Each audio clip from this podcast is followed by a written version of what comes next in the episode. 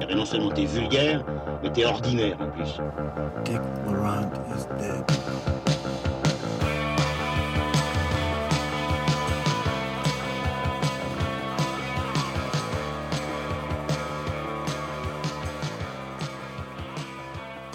Chères auditrices et chers auditeurs cinéphiles, bonjour, bienvenue dans Transmission, la table ronde cinéphile qui, à l'instar de Jean-Claude Van Damme, fait le grand écart entre cinéma d'auteur et pop culture. Aujourd'hui, nous avons un programme pour clôturer cette année, un programme relativement euh, appétissant puisque nous euh, parlerons aujourd'hui du Traître, le film de Marco Bellocchio, puis on parlera de Motherless Brooklyn, le film de Edward Norton, avant de finir avec Atlantique, le premier long métrage de fiction de Mati Diop. Pour commencer cette émission, euh, nous allons dévoiler une liste de 10 films que euh, nous vous recommandons, que nous retenons, euh, qui nous ont marqués en 2019. Et nous allons annoncer cette liste euh, par ordre euh, alphabétique, puisque nous avons décidé de ne pas faire de, de top numéraire, on va dire, et ne pas, de- ne pas déterminer un numéro 1 et, et un numéro 10. Voilà. Qui c'est nous, en fait? C'est très bizarre, parce que ça fait très longtemps que je parle. Il y a Lucien Alflands qui est là. Bonjour Lucien. Salut Oli. Manuel As. Salut les gars Et Julien Rombaud. Salut tout le monde. Et donc, nous allons annoncer cette liste de 10 films et je commence par en annoncer un et puis chacun de mes collègues en annoncera trois autres. Donc, le premier film dans l'ordre alphabétique, c'est Dragged Across Concrete. Dragged Across Concrete, le film de S. Craig Zeller avec Mel Gibson et euh, Vince Vaughn. Ensuite, on a Green Book de euh, Peter Farrelly, euh, Le Mans 66 de, James Mangold et Le Traître de Marco Bellocchio. Et donc moi je vais vous conseiller Mid-90s de Jonah Hill, Mirai ma petite sœur de Mamoru Osoda et bien sûr euh, l'in- l'indétrônable Once Upon a Time de Quentin Tarantino. Et on termine avec euh, Parasite de Bong Joon-ho, Portrait de la jeune fille en feu de Céline Sciamma et The Irishman du master Martin Scorsese. Comme tu es content d'annoncer ce film-là en dernier. Je suis content de l'annoncer. Voilà, donc un film, un top quand même euh, assez américain. Je crois que la moitié des films, euh, une bonne 6 sur 10. hein. 6 sur 10 sont des films américains, ce qui ne reflète pas forcément la santé euh, du, du cinéma américain euh, mainstream, on va Comme dire. moi, je m'étais fait chier à mettre des daubes françaises dans mon top pour qu'il y ait un peu de, de- de multiculturalité. Et Mirai, ma petite sœur, qui est le seul film que nous n'ayons pas traité cette année d'ailleurs. Bon, on va commencer tout de suite avec Le Traître, le film de Marco Bellocchio. Faccia i nomi, Buscetta. Dottor Falcone, noi dobbiamo decidere solo una cosa. Chi deve morire prima, lei o io? Io rinnego questo nome, io rinnego Tommaso Buscetta. Non ci sono intoccabili. Non mi fraintenda, ma ho più paura dello Stato che della mafia.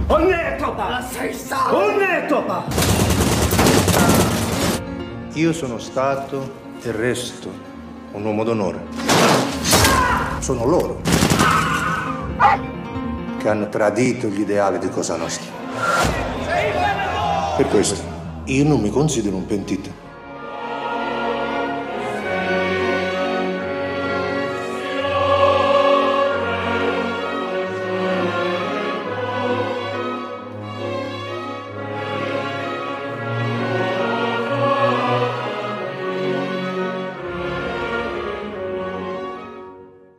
Le Traître, c'est donc le nouveau film du réalisateur italien octogénaire Marco Bellocchio. Depuis son premier long métrage Les Poings dans les poches en 1965, le réalisateur a signé plus d'une vingtaine de films souvent très remarqués, et notamment ces dernières années avec euh, Vincere en 2009 ou encore Fait de beaux rêves en 2016, qu'avait adoré notre, notre transmetteur euh, Julien Rombaud, ici présent. C'est le cas aussi de ce nouveau film, donc, euh, qui est acclamé par la critique, une critique dithyrambique, et qu'il a coécrit avec trois scénaristes, dont Francesco Piccolo, qui a beaucoup travaillé avec Nanni Moretti. Euh, alors l'histoire c'est quoi? Inspiré de faits réels, le film retrace la vie de Tommaso Buscetta, ne l'appelez surtout pas Busquetta, membre de la Cosa Nostra qui s'exile au Brésil début des années 80, laissant les familles siciliennes s'entre-déchirer pour le contrôle du trafic d'héroïne. Interpellé au Brésil, il est extradé en Italie où il collabore avec le juge Giovanni Falcone, devenant le premier à briser, le premier mafieux à briser l'omerta. De ces révélations découlera le maxi procès de Palerme qui aboutira à la condamnation de plusieurs centaines de mafieux, dont le fameux Salvatore di Totorina. Dans le rôle titre, on trouve le très charismatique Pierre Francesco Favino, qui collabore pour la seconde fois avec Marco Bellocchio après Le Prince de Hombourg en 97. Et euh, c'est un acteur qu'on a pu voir notamment dans Romanzo Criminale de Michele Placido en 2005 ou dans les films de Stefano Solima ou encore dans Rush de Ron Howard. Oui, oui, tout à fait, un Ron Howard avec une bonne presse mais que je n'ai pas vu. Julien, qu'as-tu pensé du film Le Traître de ce bon vieux Marco Bellocchio? Eh bien, joli accent italien, Olivier, tout d'abord. Non, mais pour moi, Bellocchio, c'est un très grand cinéaste et c'est un peu la synthèse de, de l'émission, en tout cas selon, selon moi évidemment, et donc de la, vision du cinéma, c'est-à-dire que c'est, un auteur très singulier, enfin c'est toujours singulier, donc toujours personnel, profond, et en même temps c'est du cinéma qui peut vraiment aller chercher un, un public très large, c'est distrayant, divertissant, c'est toujours très chouette à voir, et en même temps c'est toujours, euh, comme je le disais, singulier. Et j'avais adoré effectivement Fait de beaux rêves et j'ai adoré Le Traître qui pour moi est l'un des, trois films de, l'année. Je trouve qu'il manie plusieurs genres, euh, toujours avec beaucoup de, virtuosité. Je trouve que c'est très sobre et en même temps euh, c'est très réaliste. Et, sobre? Je, bah justement, je trouve qu'il y a des, des scènes très sobres dans, la, dans le jeu, etc. Et qu'en même temps, ça part effectivement dans du baroque, ça part dans tous les sens, il y a des touches oniriques effectivement, euh, si tu fais allusion au tribunal et tout ça, euh, les scènes sont pas sobres et c'est ça qui. Non, je, je, vois ce que tu veux dire. C'est juste que le mot sobre pour qualifier l'entièreté oui. du film, c'est un peu. Je, je trouve qu'il y a des choses qui sont traitées avec sobriété et ce que je veux dire, c'est avec pudeur. Tu vois, je trouve que les personnages sont vulgaires, euh, parfois euh, too much, mais en même temps, c'est toujours traité avec pudeur, je trouve. Et effectivement, on touche à parfois euh, des scènes de, tribunal complètement folles. Enfin, on est presque dans la commedia dell'arte, quelque chose de, complètement exagéré. et, et, je trouve que le film est vraiment admirablement construit avec euh, des ellipses qui viennent nourrir le spectateur et puis qui nous amène vraiment vers un climax qui m'a tiré les larmes aux yeux, selon l'expression de Lucien, qui est euh, voilà l'affaire, le sort des, des, deux fils, comment c'est filmé, comment c'est ramené, et puis surtout comment le, le personnage principal le ressent euh, ensuite. Et comment il le traîne sur tout le long du film pour arriver justement à ce, à ce climax qui est assez, euh, assez euh, brillant, et comment il, il, il, tourne autour de ça aussi avec une chanson de pop italienne qui revient plusieurs fois et qui est un, extrêmement bien gérée. D'où la, la... Et, et une, le climax aussi avec une idée de scénographie très belle sur la, fin du personnage principal et cette idée de, de, mort qui accompagne les personnages du, tout au long de leur vie avec une mise en parallèle du premier meurtre qu'il accomplit pour la, pour la mafia et de sa propre fin à lui.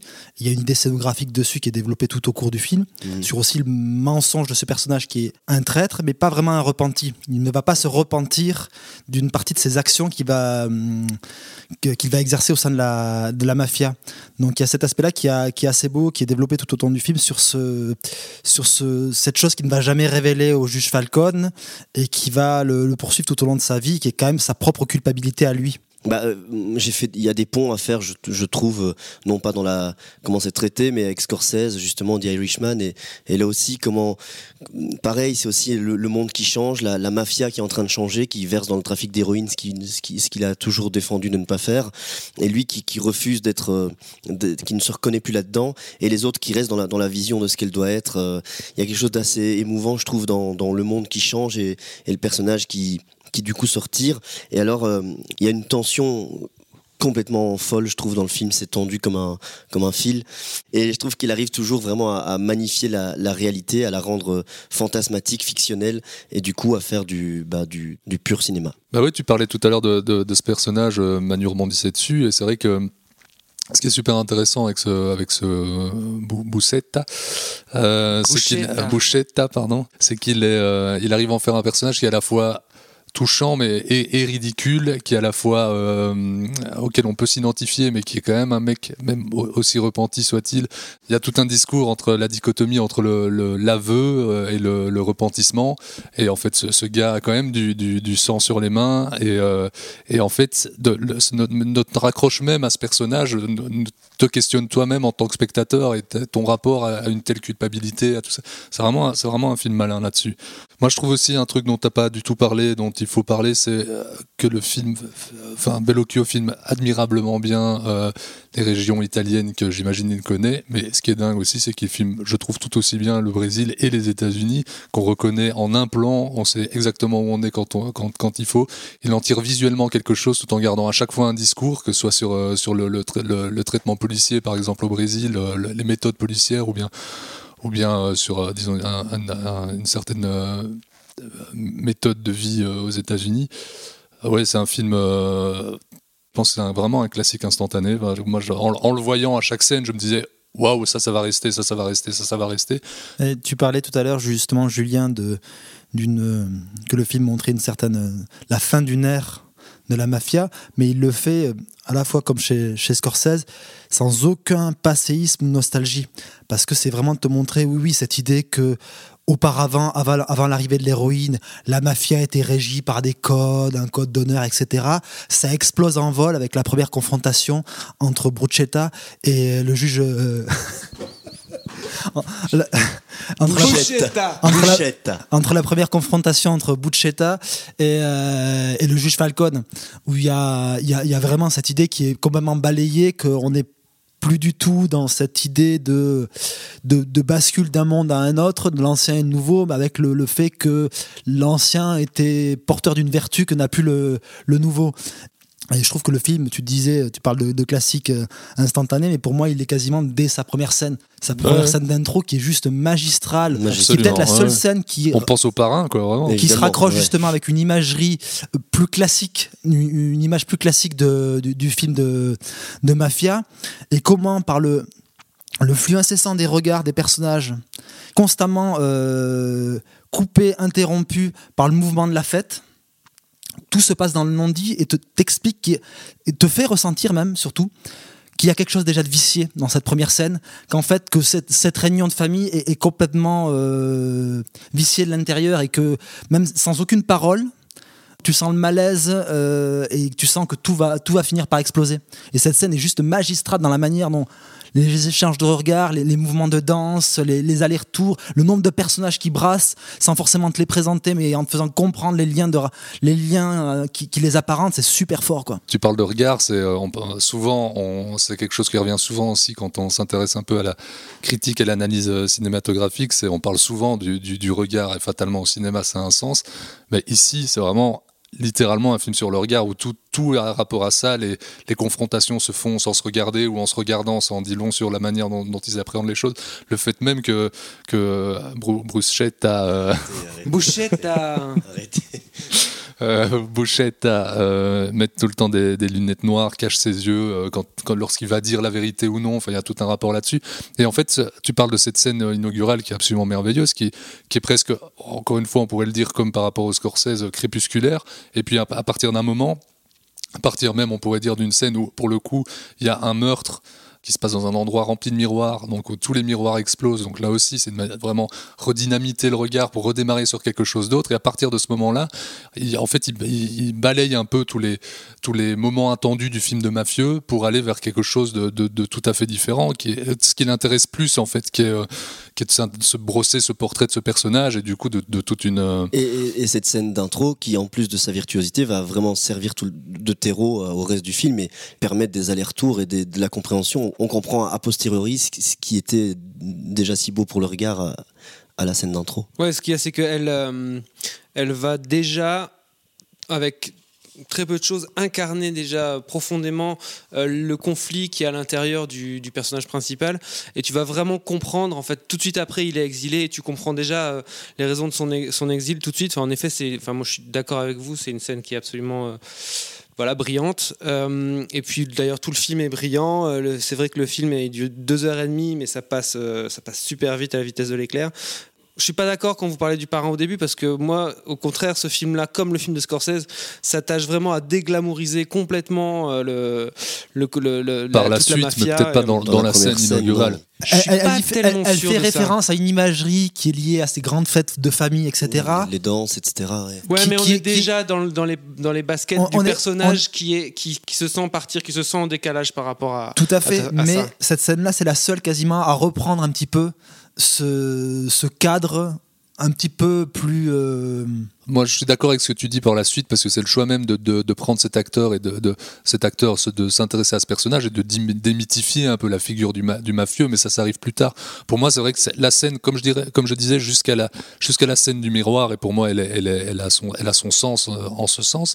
Euh, le, début du film, moi, pour moi, peut presque s'inscrire dans, un, dans, dans une forme de classicisme, si on peut dire, à à la manière de Coppola. Pour après le démystifier totalement. Quoi. Moi, je suis pas d'accord avec ça. Parce que, en plus, vous avez le. Il y a le rapport très fort avec le, le personnage du fils qui euh, syncrétise hyper fort le, que le verre est, déjà dans le fruit. Et moi, je suis vraiment avec le personnage principal à ce moment-là. Et je suis vraiment plutôt sur le, sur le départ et sur déjà son, le, fossé qui commence à se creuser avec, euh, avec ce monde-là. Et je sens le malaise déjà dans, dans cette scène. Oui, bien sûr. Il y a un truc qui est fabuleux dans le film, c'est euh, c'est les motivations. Enfin, les motivations du personnage. Tu peux à mon avis, tu peux revoir le film 50 fois et trouver le personnage toujours aussi épais, toujours aussi. Euh, déjà, le l'acteur qui l'interprète est assez épais. Tu peux t'interroger sur ses motivations. Euh, il en a de multiples, mais en même temps, est-ce que c'est une en, précisément qui le fait euh, basculer de l'autre côté, ou est-ce que c'est une galaxie de, motivations Et puis, tu as, as, en effet ce rapport où il, est comme ça, encore on va dire, nostalgique de, de, la mafia de papa, on va dire. Et puis cette, scène, cette scène finale qui, qui, remet les points sur les i comme ça en mettant le, le fait qu'il est que ce code d'honneur derrière lequel il se, il se cache ne lave pas euh, la violence euh, dans laquelle il a, il a trempé. Ouais, il est complètement constitué par cette violence. Elle, est inhérente à lui. Et, mais, et ce qui est fabuleux, et tu as raison de le dire, c'est que en fait, Bellocchio arrive toujours à rendre ses personnages hyper complexes et non pas. Euh, Exactement. Moi, je moi, ce personnage, je l'ai vu un peu comme un, un, vétéran un mec qui était revenu de la guerre, quoi, un peu que, dégoûté parce qu'il parce qu'il avait connu, et en même temps, si si si choisit de, de, de, se repentir, c'est c'est presque plus par. Il, ne se repentit pas. Non, oui, c'est vrai. Si, si, si, si c'est vrai, tout à fait. Il y met un point d'honneur. Il y met un point d'honneur. S'il choisit de, de, de parler, c'est euh, plus par fidélité à, à, à ses propres codes moraux liés à la mafia que par, pour un système judiciaire. Il y a un truc qui est très intéressant dans le film, c'est que euh, on insiste beaucoup, enfin euh, Bellocchio insiste beaucoup dans le film sur le fait que le personnage est un jouisseur, sur le fait que le personnage est un mec qui aime la chair, et euh, il oppose ça au fait que les autres sont avides, avides de pouvoir et avides de. Il le dit textuellement à un moment. ou d'argent ou de pouvoir. Mais entre une pulsion de vie, entre guillemets, une pulsion de mort, c'est assez synthétisé dans une scène où il va de flashback où il, il baise une pute en en prison et euh, il va se déplacer au, sein du, dortoir pour aller mettre un drap par-dessus un, des détenus qui est, décédé dans son lit. Ouais, et donc je vais, je vais enchaîner aussi avec euh, d'autres choses qui sont faites purement dans la, dans la mise en image et le découpage. Dans le film, au bout d'une vingtaine de minutes, tu as une série d'assassinats en voiture. Et à partir de ce moment-là, à chaque fois, tu es dans une bagnole, tu as l'impression d'être dans un cercueil ambulant. Rien que le fait d'être à l'intérieur de l'habitacle d'une voiture te fout déjà la pression. Et la, mort de Falcon est une violence. J'allais dire, la, scène, tu parlais de classique instantané, mais euh, cette, cette, scène de. Bon, tu l'as dit, du coup, de fin de Falcon, elle est, elle est ah, effectivement. c'est pas comme si on savait pas, quoi. Non, non, bah, immédiatement classique, et en tout cas, immédiat, et comme tu parles d'habitacle, euh, de cercueil de voiture, on est en plein dedans. Et euh, même plus que ça, en fait, c'est toute la, figure du, mouvement, euh, du mouvement en avant qui va devenir un peu euh, menaçante dans ce début de film, et parce qu'après, tu as toute cette scène où il est, euh, qui est filmée aussi de, manière assez subjective quand il rentre chez lui au Brésil. Qui, te met une pression et tu ne sais même pas comment cette pression te monte jusqu'à l'intervention des, militaires à l'intérieur de la maison et c'est aussi très très fort quoi. Et puis voilà, ce qui est incroyable dans le film, c'est que même s'il est tendu et hyper homogène, tu as plein de de tons différents. C'est vrai que les scènes de procès, elles sont, enfin, elles sont jouissives parce qu'ils ils sont montrés comme des bouffons. C'est des bouffons et en même temps c'est des charognes. Ils, sont, montrés comme des bouffons et en même temps, là aussi, ils sont pas. Enfin, il y en a un qui cite Butor, etc. Ce qui est assez drôle. mais et dans ils, sont, ils sont drôles, hein. ils sont, ils sont... contre leur gré, mais euh, drôles. Oui, c'est ça, ils sont hauts en couleur. Mais, mais même dans la confrontation avec Calo, parce que tu, tu parles du moment jouissif, euh, rien que sur le jeu, ce qui se joue entre deux, c'est assez fabuleux, c'est très fin. quoi. Voilà, et en effet, euh, sur sa dernière longueur, le film réussit à t'émouvoir grâce à son climax où là, les, les, les, mafieux sont montrés en effet comme, comme des des personnages vraiment exécrables et bas et vils. Et aussi la manière aussi dans, la dernière euh, confrontation avec la justice euh, de Bucetta, qui quand il décide de, s'attaquer à, à la politique, vraiment non plus au cercle mafieux mais à la politique. C'est très fin comment en fait Bellocchio te, te dit en sous-texte euh, la corruption de ce système politique, tout en montrant l'avocat en train de mettre à nu aussi toutes les barrières que s'était érigé le personnage principal pour se, se draper dans un, dans, dans, un rôle qui, qui, n'embrasse pas complètement, parce que justement, il est, il, ne se repent jamais. Et tout d'un coup, la tombe une par une, ben, c'est ses condamnations, ses mensonges, et euh, à la fois le personnage se fait dépouiller littéralement, il est mis à nu, et à la fois il est mis à nu pour couvrir un système politique qui ne veut pas qu'on l'atteigne. quoi. Bah, Bellocchio, tout le long du film, traite même la, mafia comme faisant euh, partie intégrante de la société et, tout le rapport qu'il y a. Enfin, c'est là-dessus que cette dernière partie, comme tu dis, est super intéressante. Je trouvais une scène très belle, c'est quand il est au téléphone avec sa femme et qu'elle se déshabille sans le lui dire forcément, qu'il comprend, et le, le sourire qu'ils ont tous les deux à se parler. Euh, parce que c'est là aussi que je parlais de sobriété, enfin, quand je disais qu'il y a de la pudeur, c'est que, évidemment, la, la nana se, commence à se masturber, etc. Ça pourrait être très lourd, mais en fait, c'est amené de façon très subtile, je trouvais. C'est, ça reste très beau. Et remets ton froc, euh, Julien. Pardon, ça m'a échappé.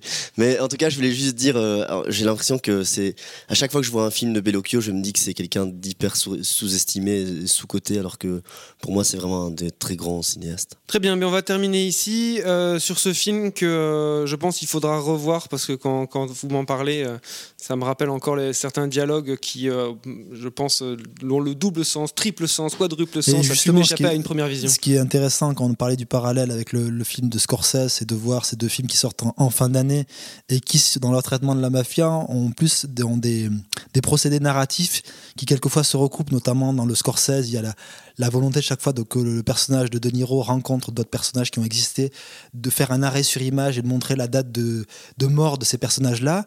Et euh, Bellocchio utilise la même chose dans ce, dans ce début de film où il montre ce, ce, ce, un compteur de mort, ce massacre avec un compteur de mort où on, on, on en voit que qu'une dizaine sur les, les, centaines de personnes qui passent euh, dans cette guerre rangée de la mafia.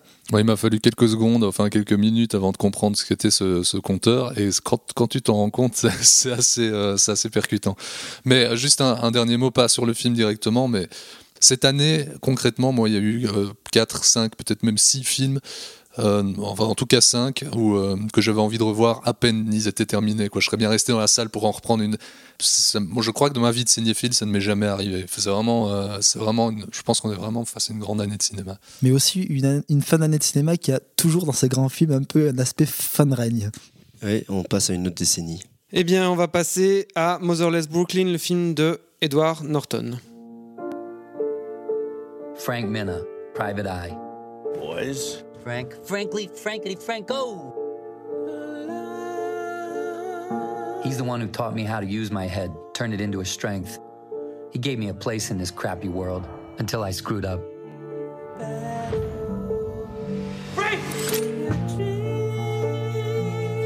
She's in trouble now. Who? Does anybody know what Frank was into on this? There's something going down, and it's big, and they were not happy about what he found. We find who did this, and we square accounts. If I figure it out, I'm gonna make him regret it. I promise you that. That's her. That's the girl that Frank was following. I think she found something. What happens to poor people in this city wasn't news yesterday, and it won't be tomorrow. Where's everybody go? Mostly just disappear. This town is run by Moses Randolph. When someone isn't seen for what they truly are, that's a very dangerous thing. Do you have the first inkling how power works? Power is knowing that you can do whatever you want and not one person can stop you. Those people are invisible. They don't exist. Nous parlons donc maintenant du deuxième long métrage réalisé par Edward Norton après la comédie Au nom d'Anna en 2000. Cette fois, il a également écrit le scénario, une adaptation du livre Les orphelins de Brooklyn de Jonathan Lessem, paru en 1999, date à laquelle Edward Norton a découvert ce livre et aurait souhaité en acquérir les droits. Fait intéressant, pour son adaptation, Edward Norton a choisi de déplacer dans les années 50 une intrigue qui se déroulait précédemment, enfin de manière littéraire, dans les années 90. Euh, ça raconte quoi? Donc, New York 1954, Lionel Esrog fait partie du cabinet de détectives privés mené par Frank Mina, c'est Bruce Willis. Euh, dans cette équipe, tous sont des orphelins recrutés par Mina dans leur enfance. Un jour, leur, ce mentor, donc Bruce Willis, est assassiné sous les yeux de l'élève Lionel. Pour retrouver ces assassins, ce dernier va mener une enquête qui le mènera des taudis du Bronx aux hautes sphères des politiques urbanistiques urbanistes de la ville, en passant par les clubs de jazz de Harlem. Mais un petit détail va compliquer sa mission. Lionel, notre héros, est atteint du syndrome de Gilles de la Tourette. Le film est éclairé par le vétéran Dick Pope, chef opérateur attitré de Mike Lee, et compte à son casting Bruce Willis dans le rôle du mentor, Bobby Cannavale qu'on retrouve euh, après The Irishman, Willem Defoe ou encore euh, Gugu Mbata Ro. Excusez-moi si j'ai mal prononcé, qui a un rôle assez important, le premier rôle féminin. Manu, qu'as-tu pensé du film de ce bon Edward Norton? Alors, Redman rencontre LA Confidential. Donc, euh, disons que c'est pour moi c'est un film qui est plein de promesses, mais qui en tient assez peu. C'est un film qui débute sur une scène où justement le narrateur, interprété par Edward Norton, euh, t'indique qu'il va te raconter son histoire en chemin. Le problème, c'est que c'est sur une séquence qui, où tu es enfermé dans un habitacle d'une voiture qui est à l'arrêt. Et c'est un film qui, je trouve, qui se déplace très peu dans l'action, qui est extrêmement verbeux, extrêmement dialogué, extrêmement écrit, en plus surchargé par une voix off qui aide, qui aide encore moins la chose. Et euh, voilà, ce portrait de la, de la ville que promettait le, film, de te déplacer de Brooklyn, Harlem, euh, à, Bronx. Au, Bronx. Mais déjà, ce, ce trajet urbain, il est assez peu visible à l'écran, je trouve que ce soit dans les déplacements en voignole, etc., je n'ai pas forcément une, sensation de, cette ville qui se déploie. Je trouve la reconstitution d'époque assez pauvre. Je ne comprends pas trop l'idée de, de, déplacer justement euh, le cadre du récit euh, d'un récit plutôt contemporain, un récit qui évoque beaucoup plus l'imagerie du film noir. Euh, je trouve qu'il y a un problème aussi de midcast sur certains personnages principaux du film. Le personnage de Bruce Willis, je trouve c'est un, un midcast complet. Le personnage de sa femme, interprété par Leslie Mann, c'est pareil. Et en plus, qui pour moi n'a aucune incidence dans le récit. En revanche, là où le film marque des points à mon sens, c'est que si sur l'aspect du film noir, euh, ben, je trouve qu'il euh, pêche beaucoup parce que cette volonté de te montrer que, justement l'architecture de la ville, comment elle se dessine, va peser euh, sur, la vie des gens. Ben, c'est, ce n'est fait uniquement au travers des dialogues que s'échangent les personnages, quelquefois qui sont plutôt bien trouvé, l'échange entre euh, le personnage féminin de, Laura et celui de, Lionel, où elle lui explique justement bah, que les, Noirs qui prennent le bus ne peuvent pas aller se déplacer dans ces grands parcs de, centres de loisirs qui, se, qui sont en dehors de la ville. Donc il y a des petits détails comme ça où il pointe des, des, choses assez justes, mais ça reste dans le cadre du dialogue et c'est jamais incarné pour moi à l'écran. Là où le film réussit, ben, c'est sur l'espace de du love interest, sur l'espace de la du, de la romance entre ces deux personnages. Où là, pour le coup, je trouve qu'il est beaucoup plus euh, beaucoup plus juste dans, son rythme, dans la manière dont il va dépeindre cette idylle entre ces deux personnages, notamment où, comment le personnage de, Norton, dans une très belle scène de danse au sein d'un club de, de jazz à Harlem, va devoir gérer son, son syndrome de Gilles de la Tourette euh, lors d'une danse avec elle et quelques petits éléments où, il, est, constamment, il a constamment envie de la toucher en s'excusant et comment ce, petit détail, progressivement dans l'évolution de leur relation, va passer de quelque chose d'assez trivial à quelque chose d'assez touchant dans la relation. Donc voilà, je trouve que c'est un film qui, pêche sur son, sa promesse de film noir qui est très très loin des, des attentes euh, qu'on peut avoir vis-à-vis du film et euh, qui est un film qui pour moi est assez platement filmé, mais qui a une belle logique de personnage euh, sur son love interest. Je suis, je suis d'accord que la logique de film noir est, est, ratée. Déjà, on comprend beaucoup trop l'intrigue.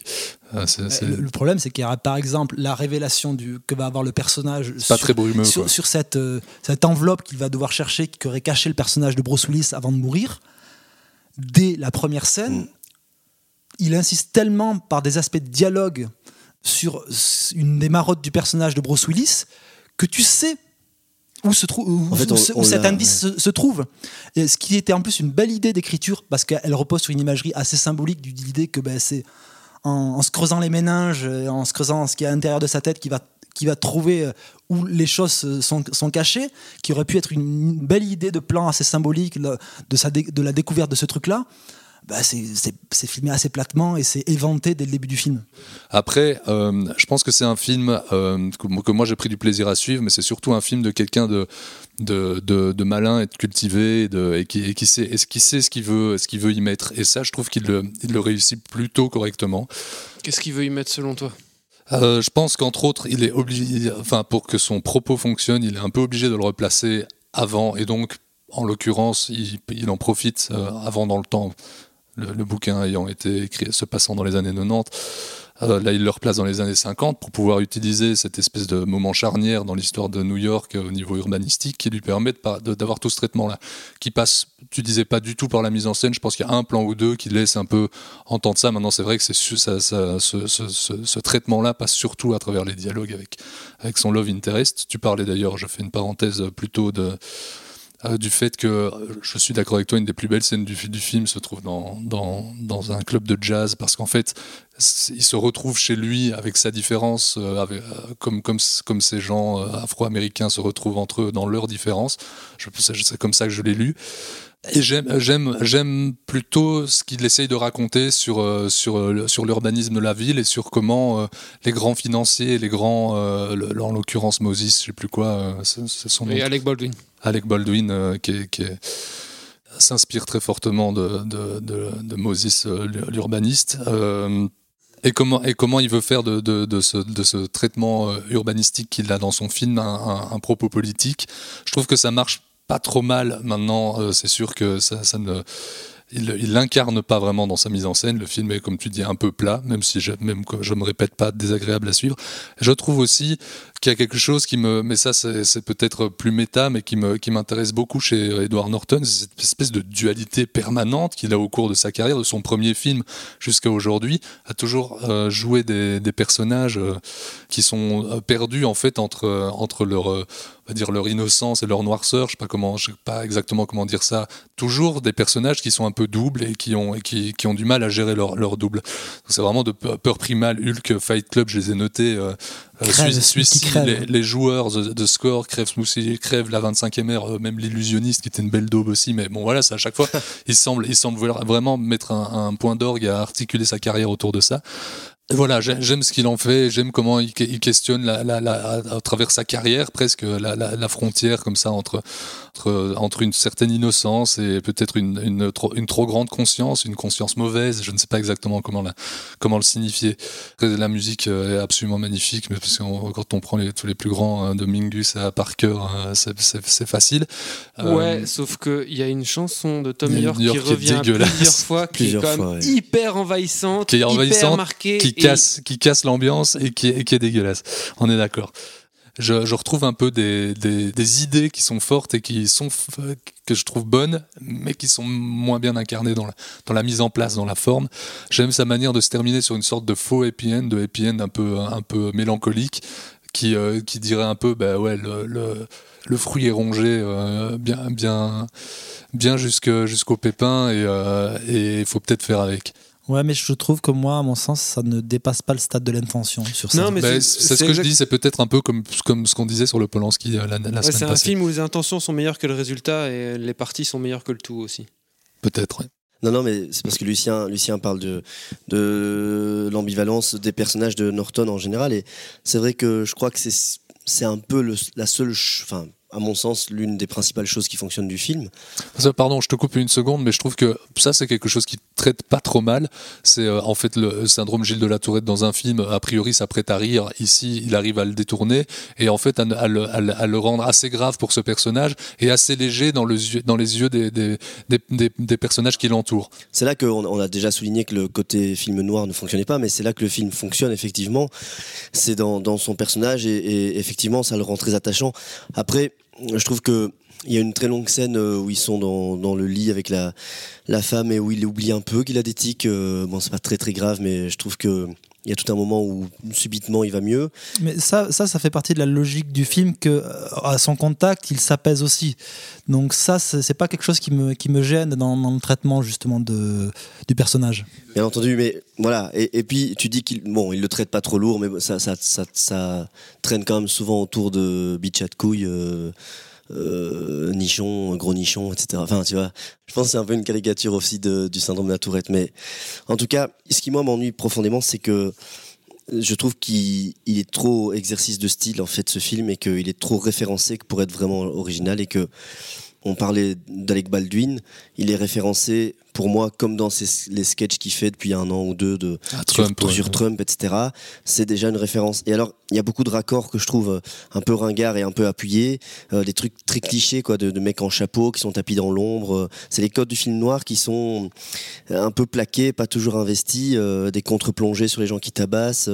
voilà, il, va fumer, je crois que c'est du crack qui fume, il tombe, il tombe un peu à la renverse, il, se retrouve dans l'eau, etc. Enfin, c'est des ah choses. tous ces trucs-là, c'est dégueulasse. C'est des choses Après, qui sont vu, revu et que. C'est difficile de reprocher un film noir d'avoir des mecs avec des chapeaux qui fument dans l'ombre. Je, suis désolé. Oui, mais, c'est comment, comment tu prends ces codes-là. Après, c'est pas très incarné, je suis d'accord. Hein. Comment tu peux les dépasser? Lui, je trouve qu'il. T'es pas obligé de les dépasser, Ce sont des codes. Bah, euh, Si tu les dépasses pas, il y a un truc que je déteste dans le western, par exemple, c'est les mecs qui ont des colts. Ça me dégoûte. C'est vraiment un truc. Mais s'ils sont pas à dépasser.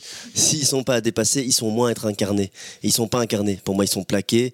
Ils sont dans les, ils restent je dans suis, je suis assez d'accord. Et la, et la, photographie du, numérique du film n'aide pas aussi à incarner ce, cette reconstitution historique? il y a un beau plan, je trouve. Il y a des trucs, voilà. Enfin, Sur bah, un film de deux heures et demie. mais un très beau plan qui est assez iconique, je trouve, et qui, en dit, qui résume assez bien le film. Bon, euh, ouais, j'ai pas grand chose de plus à rajouter. Je suis euh, globalement d'accord avec le fait que le film fonctionne pas. Après, c'est pas du tout un film qu'on a envie de, de, de bâcher, comme je disais euh, en off. En effet, le, côté film noir fonctionne pas, le côté intrigue fonctionne pas.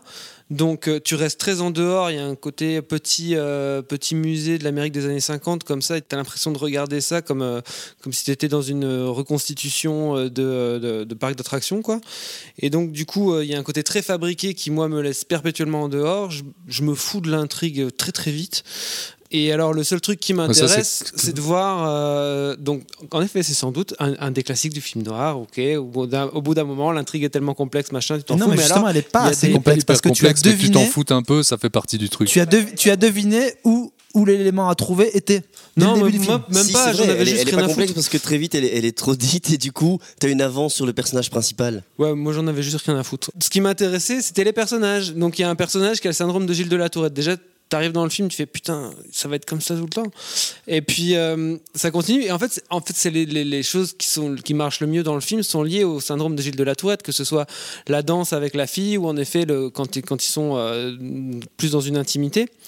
Euh, et c'est là que ça fonctionne. Mais en même temps, les scènes, elles, elles, elles underperforment. Elles sont pas vraiment abouties parce qu'elles auraient pu être géniales mais elles manquent de vie, elles manquent d'incarnation, elles manquent d'idées. Bah parce qu'elles euh, sont noyées derrière cette intrigue de film noir qui a peu de raison d'être. Ça manque de que la mise en scène ou le, le, jeu d'acteur ou euh, ce qui se passe euh, se soit connecté avec ce truc de, qui est intéressant, qui est en gros comment est-ce qu'un mec qui agile de la tourette va draguer une fille et comment est-ce que ça, ça, va lui poser des, des, des problèmes quand, ils, quand ils seront au pieu. Et c'est ça, ça m'intéresse, tu vois.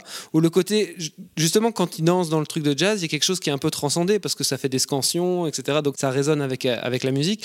Donc là, il y a un propos, il y a un truc qui fonctionne. Il y a, soudain, le film, il, devient cohérent. Il y a quelque chose qui devient cohérent dans le film, mais c'est pas du tout assez fouillé, tu vois. C'est deux fois, trois fois, trois scènes dans un film qui dure quand même deux heures et demie mmh. et dans lequel on s'ennuie énormément, quoi. Je suis désolé. Il y a un personnage qui est joué par Willem Dafoe auquel j'ai absolument rien entendu, je ne comprends rien du tout. Euh. Le personnage de Dafoe est quand même dans une élucubration constante qui est là pour te faire croire que c'est extrêmement complexe alors que c'est assez, assez limpide et c'est quand même le, un petit peu l'idée de on va en rajouter des tonnes dans, la, dans, dans, dans, son, dans son, dialogue, dans, ses monologues qui, qui livre à Edward Norton pour te perdre sur une base qui est assez simple. Moi, je suis vraiment pas sûr de ça. Je crois, je crois vraiment que c'est le personnage qui est comme ça. Le personnage est perdu parce qu'il est complètement euh, à côté de ses pompes. Et du coup, fatalement, il, moi, on en rencontre presque tous les jours des gens comme ça dans les bus, etc.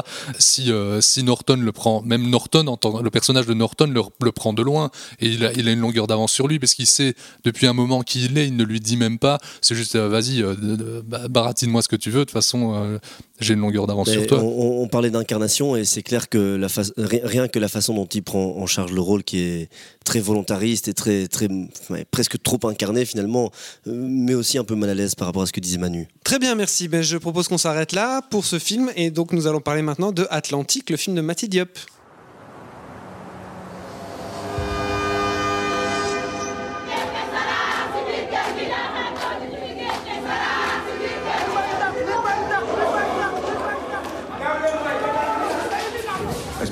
Issa Diop. Il va charger de l'enquête. Souleymane dañu nekk di ko seet pour crime bu mu def te da nga ko nekk di jàppale li nga def lu rëy la. dafa dem géej depuis une semaine. non non non demul géej démb ci ay boori 22 heures gis nañ ko.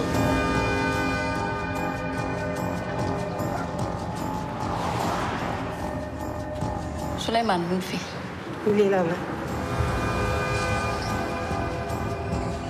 Démb si guddi am na lu ma yëg sama yaram. kii Souleymane la man xam naa ne moom la sentir naa ko.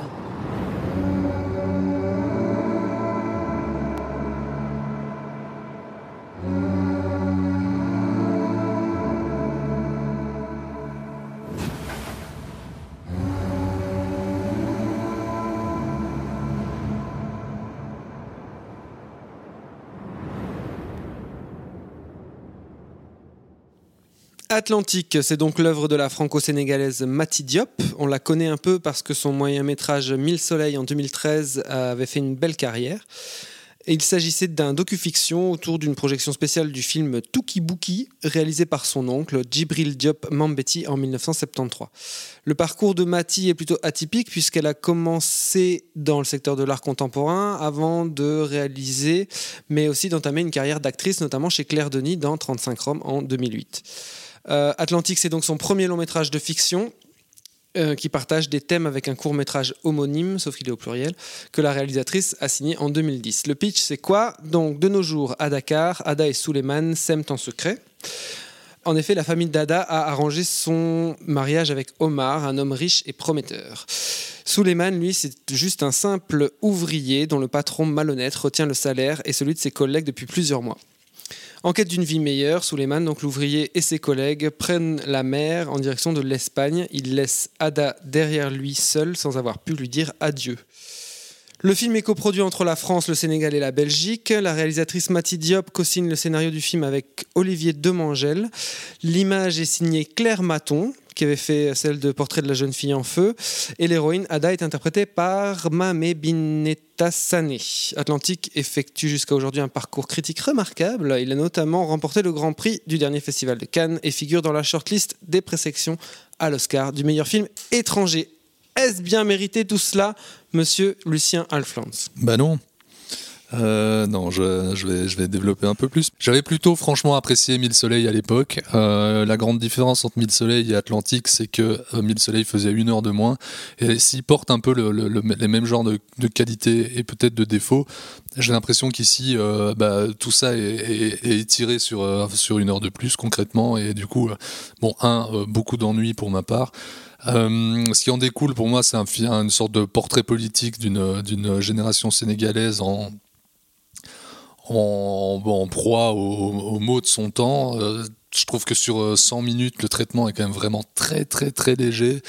Euh, alors il y a tout le, tout le, tout le rapport euh, à, la, à la mer, toute cette espèce de, de traitement poétique euh, qui donne quelques beaux plans. Euh, Claire Maton oblige, mais la mer est traitée comme un, mi-fantastique, mi-dangereuse, comme ça, qui est peut-être, je sais pas, on peut, on peut la voir comme, comme métaphorique de, de d'un cycle menstruel. Enfin bon, voilà, ça, ça reste très, très, très théorique, très lourd.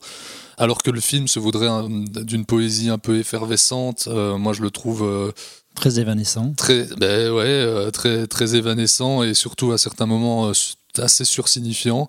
Euh, elle, se, elle essaie de faire un film social, un conte, un portrait du, presque documentaire d'une jeunesse d'un pays. À certains moments, on se, même un peu une intrigue policière. Le film, le, film le, le mélange tient absolument pas. Alors oui, il y, y, a des références très ouvertes euh, à Claire Denis, euh, au film de Claire Denis que j'aime bien, euh, à un chef-d'œuvre absolu de, de, Jacques Tourneur. la comparaison est, est assez peu flatteuse. À Carpenter. À Carpenter, enfin bon voilà. Et en plus, j'ai l'impression que cette espèce de, de, de, de poésie fantastique, factice, est un peu là pour comme de la poudre aux yeux pour cacher vraiment les béances du, du scénario. La référence à Carpenter fait quand même référence Carpenter cahier du cinéma. Quoi. Ouais, exactement. Ben, c'est surtout la manière dont elle aborde le, le genre. Euh, on va dire soit le genre de zombie ou le genre vaudou. C'est cet élément fantastique du récit et sursignifiant, n'est apporté que pour sa portée euh, métaphorique et politique. Ça tire très à la ligne à ce niveau-là. Quoi. C'est, pas. Bah, c'est, sûr que à, trop chercher la poésie, euh, en fait, finalement, ça lui échappe et ça manque de, de, tranchant et d'incision. Je sais, sais pas si le mot existe. De, elle n'est pas assez incisive. Après, il y a quand même quelque chose qui, qui tient d'une vraie belle idée qui est euh, l'idée de raconter la, la, migration à travers ces femmes qui restent au pays et non pas à travers de ceux qui la vivent. Et c'est quand même une belle idée, comme tu dis. Ouais, franchement, c'est une belle idée. En fait, moi, c'est ça que j'ai envie, de, j'ai envie de dire, c'est que le projet hein, euh, théorique ou, ou l'idée, euh, je les, je les trouve assez bonnes sur papier, etc. Il y a des vraies belles choses. Après, euh, ce qui se passe, c'est qu'effectivement, il y a, il y a deux choses assez pénibles, c'est que le rythme est très monotone, lent. C'est ça, en fait, tout ça, le problème, c'est que ça tient pas dans, ça tient pas sur le temps, parce qu'en fait, toutes ces choses qu'on dit, on les retrouvait un peu dans Mille Soleils, mais c'était beaucoup plus resserré. Donc, les défauts, un peu le, le, le, côté surface du film, euh, moi, m'ennuyait me, beaucoup moins. Plus visible, c'est ouais, oui, c'est très lent. Et après, je rejoins Manu, même si l'idée que les morts reviennent demander des comptes, etc., peut être aussi une bonne idée de cinéma, mais c'est un peu bas du front et un peu schématiquement donné. Enfin, je veux dire, les, scènes sont très plan-plan, pas très, pas très intéressantes, il se passe pas grand-chose quand ils viennent. Enfin. Mais c'est surtout que le fantastique ou le genre n'est abordé que pour sa portée politique ou métaphorique et jamais sur, au, premier degré.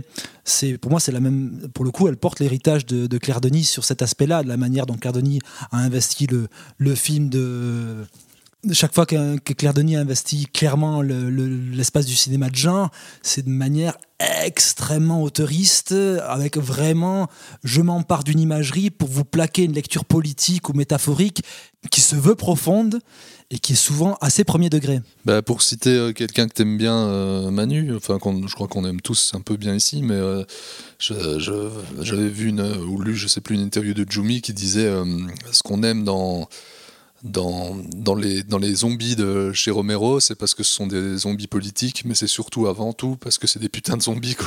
Mais c'est surtout ce qui, ce, qui est, ce qui est fascinant, c'est le côté indicible de pourquoi ça te fascine. Là, euh, une fois que tu, tu ne le prends uniquement pour ça, là, ce qui a été euh, un peu entendu de portée politique, symbolique du, du genre, si tu l'utilises uniquement pour ça, ouais, c'est, ça fait un peu à mon sens, un peu opportuniste. effectivement, il suffit pas d'avoir euh, le blanc des yeux pour que ce soit des créatures ou pour qu'ils existent euh, cinématographiquement parlant. Mais ça marche pas mal esthétiquement, mais ça s'arrête là. Oui, sauf qu'il se passe absolument rien une fois qu'ils sont là et que finalement on se dit bon, qu'ils soient là ou pas. Et, c'est surtout qu'au sein de, de, cet aspect euh, zombie vaudou, se greffe un personnage et une intrigue policière dont je pense Olivier va nous parler parce que elle est, elle est, elle est très problématique. C'est un film qui voudrait envoûter, qui voudrait hypnotiser, qui voudrait te faire entrer en transe avec ce bruit d'océan perpétuel. Euh, les images sont souvent très contrastées, souvent, euh, souvent la photo est vraiment assez belle, euh, souvent il y a un vrai travail sonore et tout. Mais le problème, c'est qu'il y a une y a une mollesse au point de vue du récit qui est qui est plombante. Ça te met dans une espèce d'état un peu. Euh, un peu euh, de flux et de reflux comme la mer. Ouais, voilà, c'est ça. Il y a, y a, y a une, une volonté un peu poseuse, je trouve, de refuser le récit, enfin ou de, refuser de traiter le récit parce que vraiment le récit c'est quand même euh, c'est quand même has quoi. Tous les éléments signifiants sont, sont, traités hors champ ou comme des non-événements, ce qui fait que le film est, est, un encéphalogramme plat dans lequel tu t'ennuies. On, on, est les premiers à, à, défendre un cinéma qui est avant tout visuel et qui raconte euh, qui raconte par l'image, mais c'est vrai que on est de plus en plus souvent face à des films qui font totalement fi de, mais traitement elle, fait, juste de l'image. Elle fait juste de la, de, la, photo, quoi. Elle fait de l'image pour de l'image et elle raconte pas grand chose avec cette image-là. absolument. Comme un refus du spectaculaire, c'est ça que je veux dire. Mais, mais on est d'accord, le rythme était euh, très, très, très bas et mou. Mais dans, dans ce dont tu parlais de l'hypnose et de l'entêtement qu'elle essaye de mettre, je trouve qu'il y a une scène qui est plutôt pas mal. plusieurs qui fonctionnent. Hein, c'est la, scène du mariage qui est traité un peu comme un cauchemar avec ce son qui est euh, qui est déformé, qui est complètement étrange et qui qui donne une connotation à la scène un peu un peu cauchemardesque. Je trouve ça ça marche pas mal. Il y a plusieurs choses qui fonctionnent plutôt bien. Tu vois au début quand Suleiman revient, qu'il est dans la benne, etc. et qu'il y a ce bruit euh, voilà qui revient, qui ressasse, machin. Tu te dis on pourra peut-être que le film va rentrer dans un truc, peut-être qu'elle arrivera à faire ça. Mais le problème, c'est que euh, elle a que ça en fait parce que son, son histoire, elle ne la elle la sous-traite, elle sous-traite les, tous les enjeux dramatiques. Du coup, on s'ennuie. Et puis ce, personnage de flic, qui, pardon, mais joue très mal en plus. Euh, t'as vraiment du mal à. C'est une horreur, on dirait une blague, on dirait. Mais, c'est ça. mais il est, il est greffé sur le récit n'importe comment. Ouais, c'est ça, complètement. Tu ne comprends pas son, Pourquoi son, lui son agressivité vis-à-vis du personnage, tout d'un coup qu'il est qu'il devient le porteur du corps du, personnage défunt. C'est, ça part dans tous les sens sans aucune logique narrative, juste de faire une, une vague métaphore de l'image. Juste de l'image pour moi. Après, c'est pas, c'est comme le film d'Edward Norton. C'est pas un film que j'ai envie de bâcher, mais euh, comme pour le film d'Edward Norton, c'est un film euh, qui est louable pour ses intentions, très peu pour son résultat. Sauf qu'on là, on est là pour débattre des films. On n'est pas l'avance sur recette du CNC, et donc c'est c'est un beau dossier de présentation, mais en termes de film, c'est un petit peu pour le moment, Manu. Pour le moment. C'est vrai, qu'on a envie de le défendre a, priori, mais euh, tu parlais de la photographie aussi. Il y, a, quand même dans les dans les paysages naturels de la ville, etc. Vraiment des, des là aussi des belles des belles images et des belles choses, mais tout ça ne fait pas récit, ouais. Bon, voilà, mais je. Revoyez, revoyez Mille Soleils. Mais Mille Soleils, je suis désolé, mais c'est le même problème. Hein. Enfin, c'est le même problème, mais c'est deux fois moins long. Ouais, c'est deux fois moins long, mais bon, ça reste quand même un film où tu dis Ah, c'était joli, mais on, on m'a rien raconté. Merci, messieurs, on va s'arrêter là sur le film de Matty Diop, et maintenant, je pense que Harry Callahan a quelque chose à nous dire. Écoute, pourrieux. Pour moi, tu n'es qu'une merde de chien qui s'étale sur un trottoir. Et tu sais ce qu'on fait d'une merde de ce genre on peut l'enlever soigneusement avec une pelle, on peut laisser la pluie et le vent la balayer, ou bien on peut l'écraser. Alors si tu veux un conseil d'ami, choisis bien l'endroit où on le chira. Est venue l'heure des conseils de cette émission 36, la dernière de 2019. Donc, Lucien, qu'as-tu à nous conseiller? Ben, J'ai plusieurs choses à vous conseiller.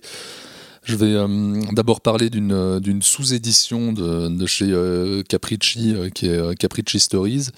Euh, et plus particulièrement de Mitchum, l'homme qui n'était pas là, de Lelo Jimmy Batista, qui est une sorte de de, de, de, biographie romancée, on va dire ça comme ça, un peu euh, selon l'histoire de quand, quand la, la, légende dépasse la réalité de John Ford, on imprime la, la légende, euh, là, il y, a un peu de ça. Euh, Mitchum est traité vraiment comme une, euh, comme une pure rockstar, et à travers une plume assez, euh, assez gouailleuse, assez dure, qui, qui sied très bien au personnage de Mitchum. Ça se lit en, une heure et demie, et c'est un, un, vrai bonbon. Quoi. Je suis impatient de lire la suite de, de cette édition. Je vais aussi vous parler d'un film qu'on a failli mettre au programme, qui est La Cordière des Songes de Patricio Guzman qui est peut-être, on pourrait dire, si on était un peu euh, méchant, euh, décevant par rapport à d'autres euh, Patricio Guzman, mais qui reste brillant dans, son, idée de creuser un peu l'histoire du Chili, l'histoire récente du Chili, à travers euh, la des, des, Andes euh, et à travers la vision d'artistes et leur vision de la elle-même. Et donc, à travers ça, il arrive à tisser tout un, tout un portrait de son pays. C'est brillant, comme, comme souvent avec euh, Guzman. Et alors, c'est une petite remarque, mais j'ai lu il y a quelques jours que le, le morceau le plus écouté de l'année, c'était, je l'ai noté, je l'avais jamais entendu, s'appelle Old, Old Town Road de Lil Nas, Nas X qui sample euh, un morceau de, Train 13 Nord avec euh, Nine Inch Nails. Et ce qui m'a rappelé qu'en fait, peut-être que dans la décennie qui vient de passer, parmi les plus belles musiques de cinéma, il y avait souvent Atticus Ross et, euh, Train 13 Nord. Voilà.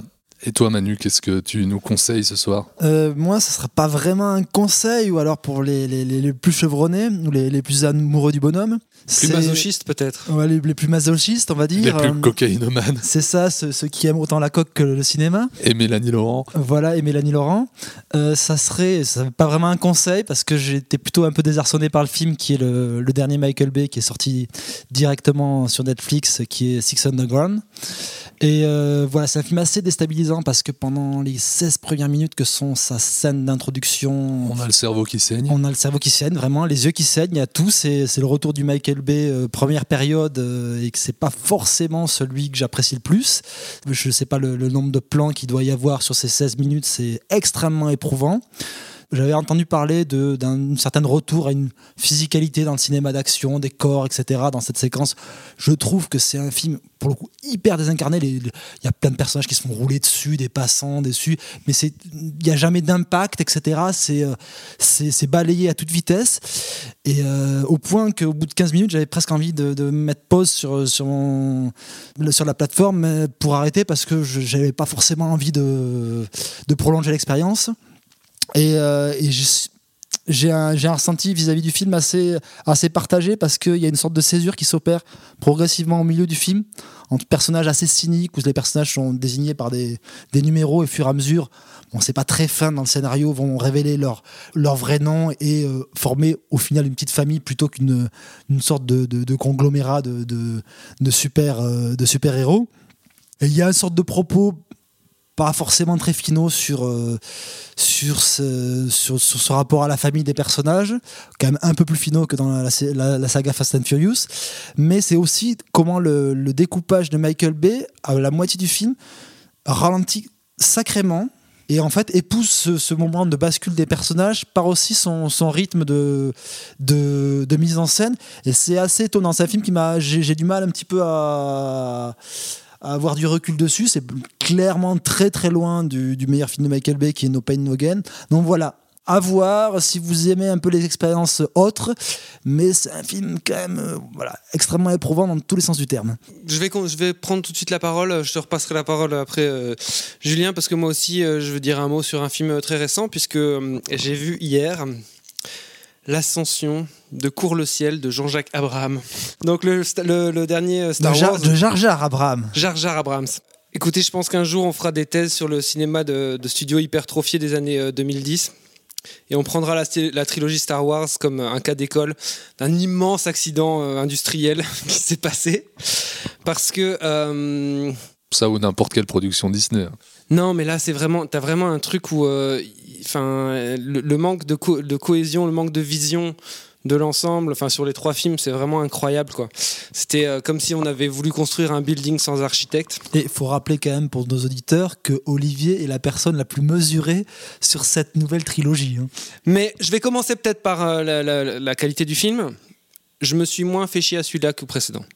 Voilà, c'est le problème, c'est qu'on se dit un petit peu c'est le côté un petit peu euh, la mémoire effacée de chaque film, c'est qu'on se dit ça un petit peu à chaque nouveau Star Wars, à un petit peu chaque nouveau Marvel. Ah, c'était un peu moins pourri le précédent, c'est juste parce qu'on l'a oublié en fait. C'est pas vrai, pas dans mon cas en tout cas. Qu'est-ce que qu'est-ce qu'on peut dire? C'est un film en fait qui euh, qui accumule qui consomme comme un fou pour combler euh, le vide absolu de, de, de, son existence et de sa motivation. Et c'est c'est un film qui court tout le temps parce qu'en fait, c'est exactement comme si euh, c'était euh, l'Empire contre-attaque et le retour du Jedi mis dans un seul film, euh, sauf qu'il faut le faire ça en deux heures et demie, et on fait comme si le 8 n'avait pas existé. Donc quelque part, c'est vraiment un film qui a pris complètement en compte toutes les remarques qui avaient pu être faites sur la toile par rapport, par rapport au, numéro 8. Et euh, donc c'est un film qui coche toutes les cases. Donc tu as l'entraînement des Jedi, tu as euh, le fait que les, personnages maintenant vont quand même avoir un peu plus de scènes ensemble, mais on va quand même leur rajouter des, autres personnages pour leur faire avoir des love interests. Tout va, vraiment euh, à une vitesse folle et sous-traite absolument tout. Et tu as des dialogues qui vont directement au but comme ça. C'est très bizarre. J'ai fait que 5 ou 6 fois oh c'est pas vrai what the fuck euh, c'est complètement dingue ce qui est en train de se passer. Mais euh, bon voilà les, les, décors sont absolument pas euh, exploités et puis finalement on, est toujours avec les mêmes les mêmes ressorts dramatiques qui sont des, des, plans planqués dans des, dans des robots et, et à la fin tu as une grande bataille montée en parallèle avec des Jedi qui, qui s'affrontent contre des méchants voilà c'est incroyable comme ils arrivent à rien euh, réinventer, c'est complètement fou. Mais de toute façon, c'est le, problème de, des, films Disney ou des films Marvel, euh, c'est le manque de vision absolue qu'il y, a, derrière. Et euh, un journaliste, un ancien journaliste de, de, Mad Movies, Arnaud Bordas, le pointait assez, assez justement récemment, c'est que quand Iger, Bob Iger a racheté la licence Star Wars, c'est qu'ils parlent même pas de mythologie, ils parlent de marque. Et c'est ça ce problème, c'est qu'en fait ces films-là, en fait, il y a aucune vision parce qu'en fait ils ne cherchent qu'à dire bon, c'est quoi les curseurs de, les curseurs de la marque, qu'est-ce qu'il faut mettre dans un Star Wars pour que ça ressemble à un Star Wars, mais ça, c'est le problème sur les deux précédents films, c'est deux films qui se tirent, qui se tirent dans les pattes chacun, qui, qui défont le, film de, Johnson défaisait ce qu'avait fait Abrams, et il n'avait pas fait grand-chose. Euh, bah, ici, tu as littéralement euh, Kylo Ren qui refond son masque, hein, tu vois, qu'il a, qu'il a détruit dans le 2, tu vois. Et on te fait croire qu'il y a un plan, qu'il y a une vision, qu'il y a une vision d'ensemble. C'est, c'est, c'est un peu triste parce que c'est quand même un univers qui nous a fait, qui a façonné notre cinéphilie, qui nous a fait grandir. Et te dire que c'est, on est réduit à quasiment Allez voir ça pour pas passer pour des vieux cons qui tirent sur l'ambulance sans les avoir vus, mais c'est quand même triste de, de, se dire là que ce cinéma-là a disparu quoi. C'est peut-être avec euh, avec le docu sur Springsteen par euh, Ridley Scott, euh, un, des premiers films réalisés par Twitter en fait. Ouais, enfin c'est un film qui a été écrit avec un algorithme qui prenait en compte tout ce qui était dit sur les réseaux sociaux.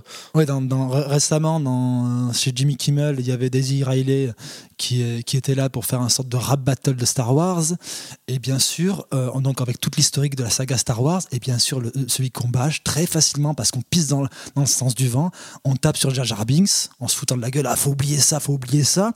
En oubliant qu'il y a une grande partie des gens qui trouvaient ça génial à l'époque, et c'est la même, à mon, sens, c'est peut-être les mêmes qui, adorent ça aujourd'hui.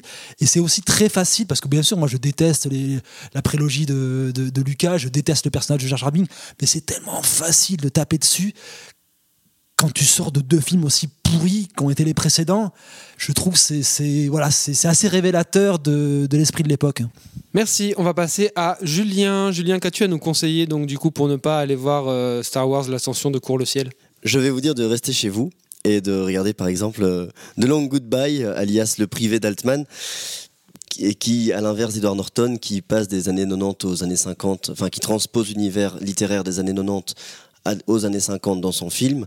Euh, Altman, lui, passe des années 50 aux années 70, aux 70s. C'est euh, une adaptation d'un Chandler avec euh, Philippe Marlowe. Effectivement. Donc c'est interprété par Elliot Gould dans un de ses meilleurs rôles et c'est un film qui inspire beaucoup de cinéastes là actuellement. Tarantino a souvent dit son désamour pour pour le pour Altman et pourtant il le cite ouvertement dans, dans Once Upon a Time in, in Hollywood. Et ça, on peut aussi voir des, influences dans Under de Silver Lake, etc. etc. Plus qu'une influence, hein, carrément, presque une, une, une, inspiration. Voilà. De Avec euh, euh, en plus Sterling Hayden, il y a un bouquin de Philippe Garnier qui est sorti sur Sterling Hayden récemment. Qui est aussi un acteur fascinant. Mais je ne l'ai pas lu. Mais c'est une idée pour Noël. Hein. Voilà, pour Noël aussi, on pourra avoir une belle édition de, de, The Long Goodbye de euh, d'Altman. Voilà. Eh bien, merci beaucoup de nous avoir euh, écoutés. Merci beaucoup de nous avoir euh, suivis lors de toute cette année. On se retrouvera fin janvier. Vous pouvez nous suivre sur les réseaux sociaux. Et puis, on vous peut-être redit notre top 10 de l'année. Donc, au, en 2019, nous privilégions Drag the Cause Concrete. Mid-90s. Mirai, ma petite sœur. Once Upon a Time in Hollywood. Green Book, Le Mans 66, Le Traître. Portrait de la jeune fille en feu, Parasite, The Irishman. Merci beaucoup. Euh, des très bonnes fêtes de fin d'année et à l'année prochaine. Merci, ciao.